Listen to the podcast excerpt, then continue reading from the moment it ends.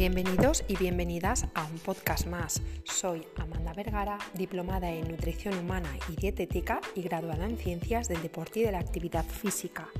Quizá te sientas reflejado o reflejada tras alguna de las siguientes situaciones. Cuando estoy triste solo me apetece comer chocolate. Si me aburro hago más visitas a la despensa de lo normal. Siempre que tengo un mal día arraso con la nevera cuando llego a casa. Cuando todos se duermen y nadie me ve como a escondidas.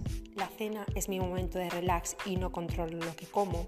Si es así, puede ser que padezcas de hambre emocional y en tal caso este podcast puede ayudar a modificar esta situación que no te hace del todo bien. ¿Preparados? Empezamos. Antes de saber cómo identificar el hambre emocional y cómo solventarla, debemos de saber qué es. Bien, el hambre emocional es un modo de regular las emociones a través de la comida. Le damos poder a los alimentos como calmantes, solucionadores de problemas, vía de escape, ansiolíticos, forma rápida de sentirse mejor y desafortunadamente suele llevarnos a comer peor o a pegarnos a tracones de comida. Esto genera que a nivel emocional haya una montaña rusa de emociones y pensamientos. Suele haber una serie de emociones relacionadas con el atracón y que son el detonante de este hambre emocional como son las emociones de tristeza, rabia, enfado, furia, estrés, aburrimiento, ansiedad, soledad. En ese momento en el cual sentimos alguna emoción de este tipo, el cerebro busca un mecanismo para gestionar esa emoción y solo encuentra la comida. Esto es debido que en algún momento de nuestra vida anterior eh, iniciamos un bucle de recompensa a través de la alimentación. Es decir, en algún momento en el pasado nos sentimos tristes y como no sabíamos qué hacer con esa tristeza, lo que hicimos es comer. Encontramos en la alimentación un refugio que momentáneamente nos hacía sentirnos menos triste.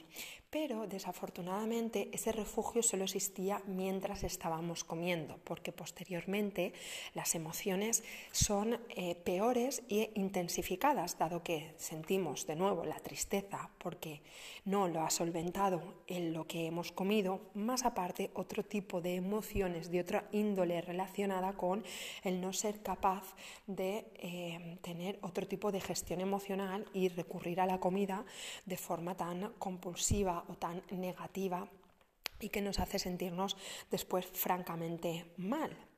Entonces, eh, lo que sucede es que eh, por un momento nos sentimos más tranquilos, más calmados, sentimos el placer del alimento, incluso felicidad al estar comiendo, pero posteriormente a esto, todas las emociones que vienen después, pues son más críticas, porque aparece de nuevo pues las emociones iniciales, como hemos comentado anteriormente, y encima la carga emocional que, aumenta en intensidad porque nos sentimos culpables a no ser capaz de, de controlarnos, volver a caer otra vez en la comida y no gestionarlo bien. Y esto hace que pues, nos sentamos mal mentalmente, emocionalmente, pero también físicamente, porque nos sentimos hinchados, empeoran nuestras digestiones, nos sentimos mal físicamente, eh, nos aprieta la ropa, no estamos a gusto.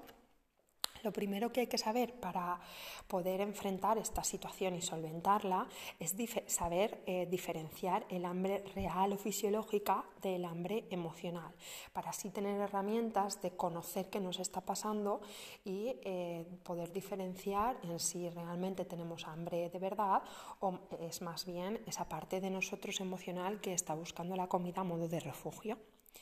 El hambre real o fisiológica suele ser gradual, es decir, aparece poco a poco. Por contra, el hambre emocional aparece repentinamente. Es decir, puede ser que hayamos comido y nos hayamos quedado satisfechos y a la media hora pase una circunstancia externa adversa para nosotros o negativa o una emoción que a lo mejor no sepamos cómo gestionar y de repente tenemos un hambre brutal y esto es imposible porque hacía media hora que habíamos parado de acabado de comer. Suele aparecer de repente este hambre emocional. Em, el hambre real eh, se sacia al ingerir alimentos. Por contra, en el hambre emocional, por más que comes, no te sientes saciado, sigues teniendo hambre porque no tienes hambre de comida, sino tienes hambre de emociones y el comer no va a hacer que te sientas mejor. Por lo que cuando comes en ese momento te sientes mejor y tu cuerpo busca seguir comiendo para seguir sintiéndose, tu cuerpo no tu cerebro, busca seguir comiendo para seguir sintiéndose mejor, cuando realmente eh, no te va a saciar nada de lo que comas. Te empiezas por una onza de chocolate y te acabas tomando la tableta entera. El hambre real o fisiológica está abierta a diferentes tipos de comida. El típico refrán español, ¿no? Popular, cuando no hay lomo, de todo como. Es decir, cuando hay hambre real, fisiológica, tu cuerpo se busca desde una zanahoria, un brócoli, a un bocadillo vegetal, a una ensalada a un plato de arroz caldoso. Es decir, cuando hay hambre de verdad, lo que tengas enfrente te, te va a saciar y te va a convencer.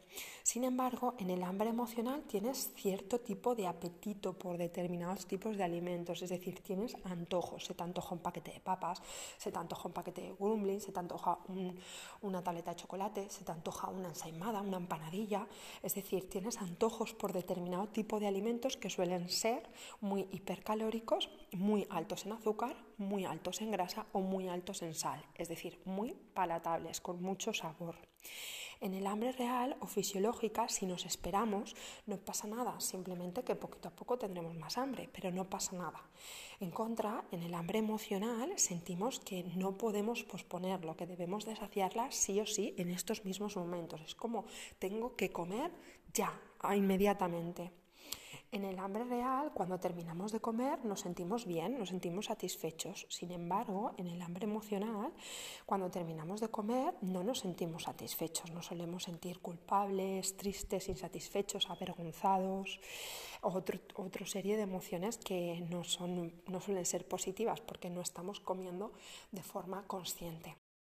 Por último, el hambre real o el hambre fisiológica te permite eh, comer despacio, saborear los alimentos, hacerlo tranquilamente. Sin embargo, el hambre emocional te hace que engullas la comida que ingieres, que comas muy rápido sin saborear los alimentos.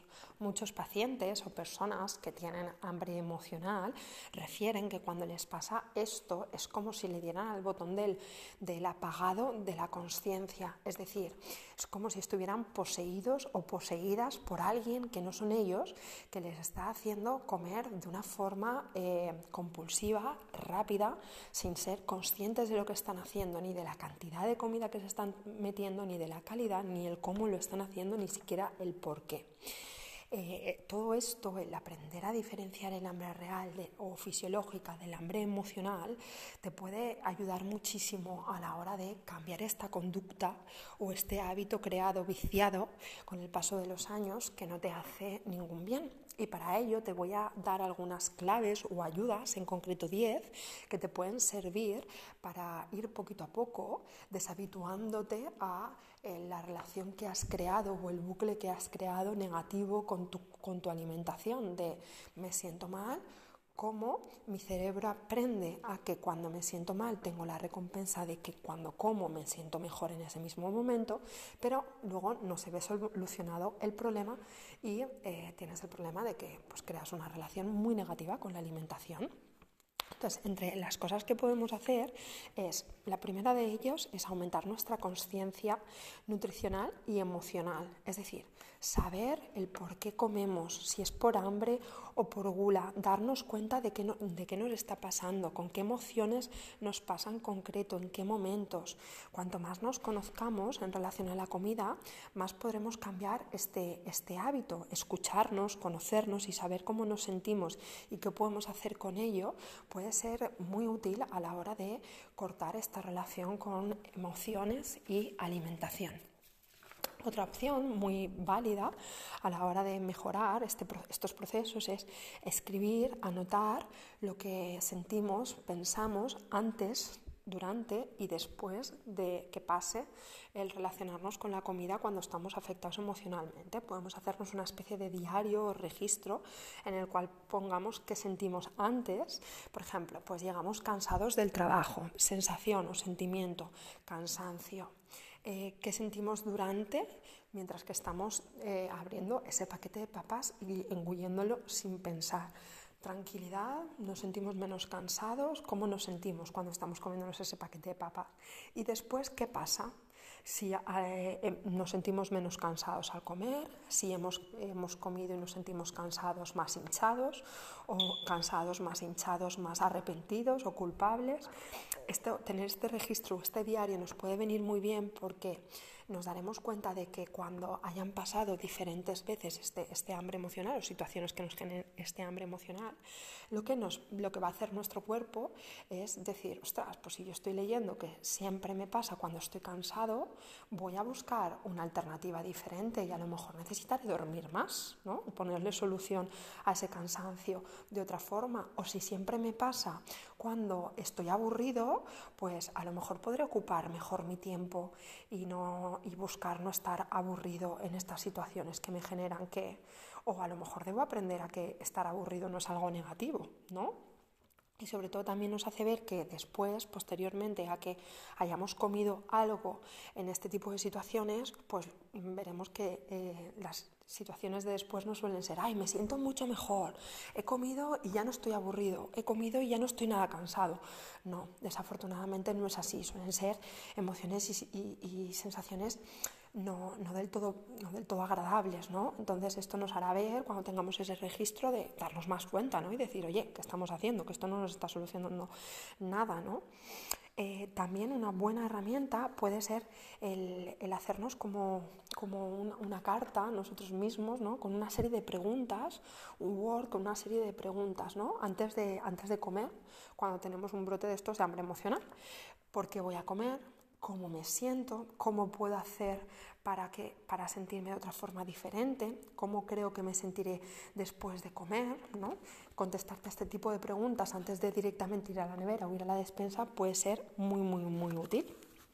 También una buena forma es que tu, la parte de ti que tiene una buena relación con la comida y no come por hambre emocional, le recuerde al comedor o a la comedora potencialmente que hay en ti emocional eh, algunas cosas. ¿no? Entonces yo, por ejemplo, hoy que tengo un buen día, que no estoy relacionando mi, mi hambre con las emociones, que estoy bien centrada, estoy consciente, pues poner posits en la despensa o en la nevera por la casa, recordando a, ese, a, esa comedora emocional que tengo dentro, que pues alguna serie de mensajes que son importantes, ¿no? Pues que queremos cuidarnos, que no hace falta comer para sentirnos mejor, que a lo mejor debo escucharme un poquito más y no ir directamente a la comida, que a lo mejor eh, después es mejor que no me sienta tan, tan hinchada después de comer, o que yo puedo conseguirlo, alguna serie de mensajes, deposits, que pueden serte muy útiles porque a lo mejor cuando estés emocionalmente afectado o afectada por algo, se te olvide este tipo de cosas, pero al ir a la nevera o a la despensa y ver ese tipo de deposits puede ser una forma de decir, oye, que no, que lo que tengo que hacer no es comer, es gestionar mis emociones de otra forma, ¿no? Otro ejemplo es ponernos un espejo delante mientras comemos en estas situaciones adversas emocionalmente para darnos cuenta de lo que nos convertimos y tener eh, algo que nos haga de espejo y decir, ostras, que este o esta soy yo. Yo, de verdad, estoy haciendo esto con la alimentación, estoy comiendo de esta forma y así, oye, oye, oye, voy a frenar esto, ¿no? También identificar nuestras emociones y solventarlas de otra forma para romper el bucle, aprender técnicas de gestión emocional para poder eh, enfrentar estas emociones sin necesidad de tener que comer para hacerlo. Mejorar la relación con la comida también es algo importante, cambiar el foco de atención en la estética y pasar el foco de atención a la salud. Muchas veces estas ingestas compulsivas o este hambre emocional eh, viene de la mano de un hambre fisiológico real. Es decir, me explico, si estamos, haciendo, estamos construyendo una mala alimentación diaria, no estamos bien nutridos, no estamos metiendo la energía, las proteínas, los hidratos, las grasas, las vitaminas, las minerales, la fibra, el agua que necesita nuestro cuerpo en su día a día, el cuerpo posiblemente nos lo pida en los momentos más débiles a nivel emocional. Entonces, em, quizás si llevamos una mala dieta, si llevamos una mala alimentación, nuestro cuerpo nos va a pedir más este tipo de, comida, ¿no? Y si tenemos un control también muy exhaustivo con lo que comemos, con la alimentación, con el estar delgados, estar delgadas, el vernos mejor físicamente, mucha exigencia, mucho perfeccionamiento, con a ver cómo me veo, a ver cómo tal, mucha restricción kilocalórica, mucho control nutricional, todo esto también puede revertir luego negativamente en que tú no seas capaz de controlar cuando emocionalmente estés un poquito peor y, ataques al final a la nevera y te pegues ahí pues un, pues un homenaje nutricional bastante importante, alimentario bastante importante. Entonces pensar en no en el físico sino en nuestra salud nos puede ayudar a decir, oye, no le voy a hacer esto a mi cuerpo. Otra cosa importante es comer sin distracciones, cuando comemos distraídos, viendo la tele, con el móvil, eh, sin estar prestando atención a la alimentación, lo que nos está sucediendo realmente es que no somos conscientes de las cantidades que podemos, que podemos comer y nos mm, tardamos más en saciarnos también. También, y, las tres últimas, pues un poquito, los tres últimos consejos, pues tener paciencia para cambiar el hábito.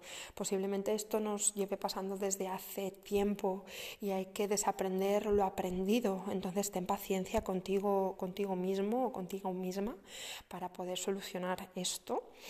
Eh, también intentar sustituir el comer por otra cosa que nos haga sentir bien sin hacernos daño, romper el bucle emoción-comida.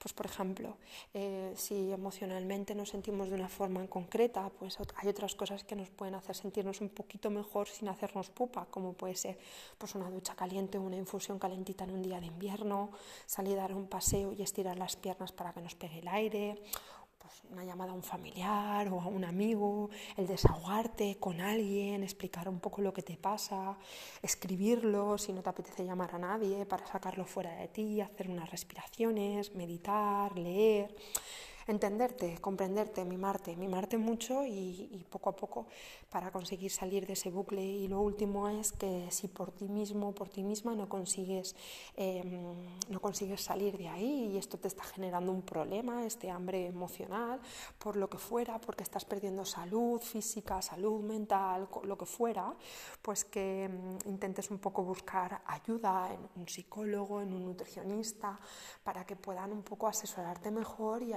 o darte herramientas y claves para que tú poquito a poco puedas abandonar este hambre emocional y buscar otro método de relacionarte con, con la comida que no te haga daño ni te genere malestar.